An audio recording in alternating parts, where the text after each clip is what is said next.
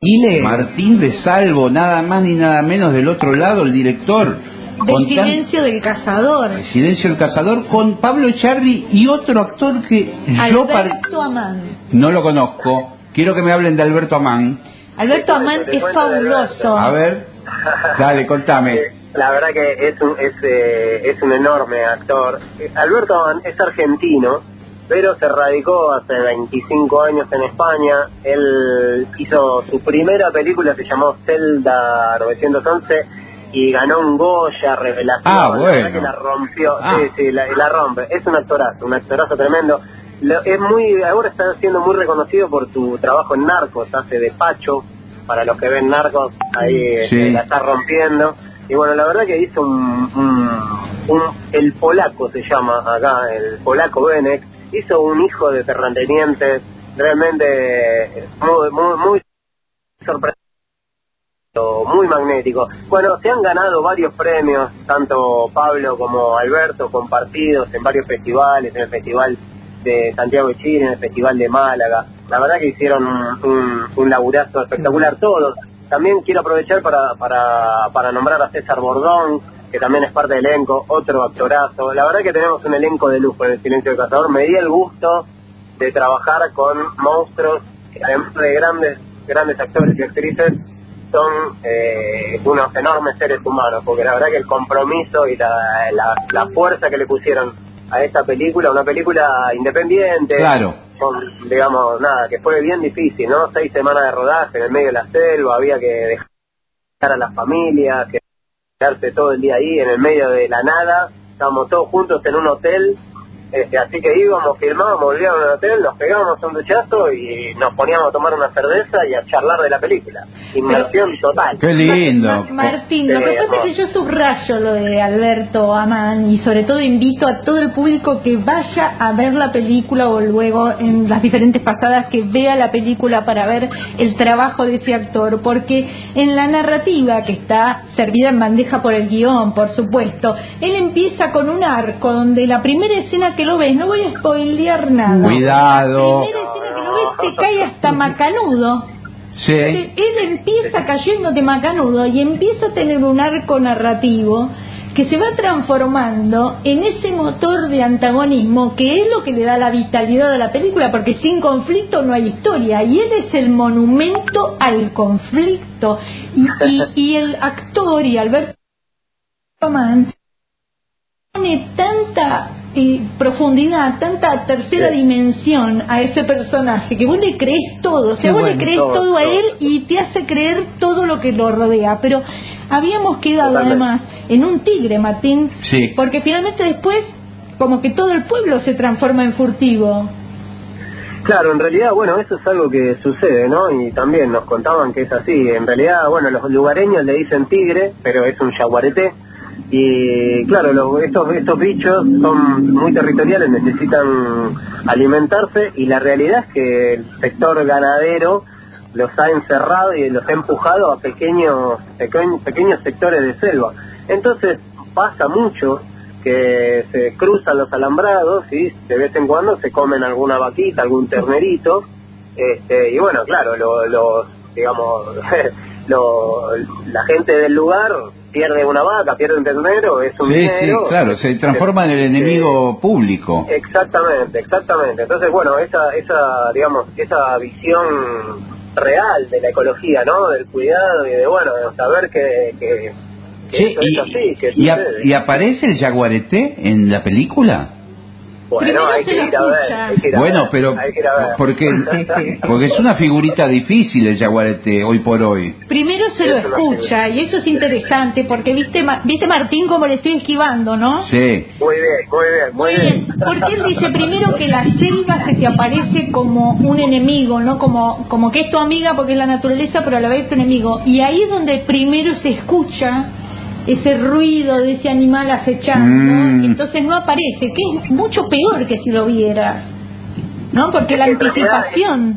claro, en realidad eso es un trabajo que hicimos porque de verdad, digamos, avistar eh, Claro. Claro, es muy difícil. Eso, eh, Eso es, un animal que está lo están recuperando y, de a poquito porque estaban ahí están en peligro de extinción y de a poquito están apareciendo y naciendo muy poquitos jaguaretés. Pero muy poquitos, quedan quedan alrededor de 200 ejemplares ahí en, nada más y te digo, es muy difícil de verlos. En general los ven eh, con las cámaras trampa, que son las cámaras que cuando pasan sacan la foto. Claro. Entonces ahí los ven porque andan como de noche. Son, bueno, son realmente mágicos. Es, muy es muy maravilloso el bicho ese. Tiene además una mitología eh, que tiene que ver con los pueblos originarios, con la energía y con qué representan, que es, es realmente mágico el animal.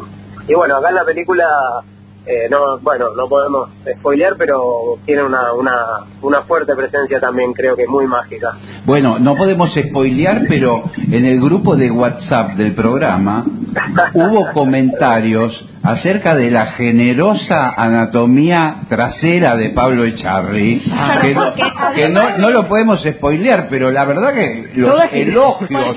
Todas éramos Nancy, Vamos enumerando, Martín. tenemos a los antagonistas, tenemos el conflicto con los pueblos, con los pueblos originarios, tenemos el conflicto con la naturaleza, los cazadores furtivos, tenemos al tigre y también tenemos erotismo en la película.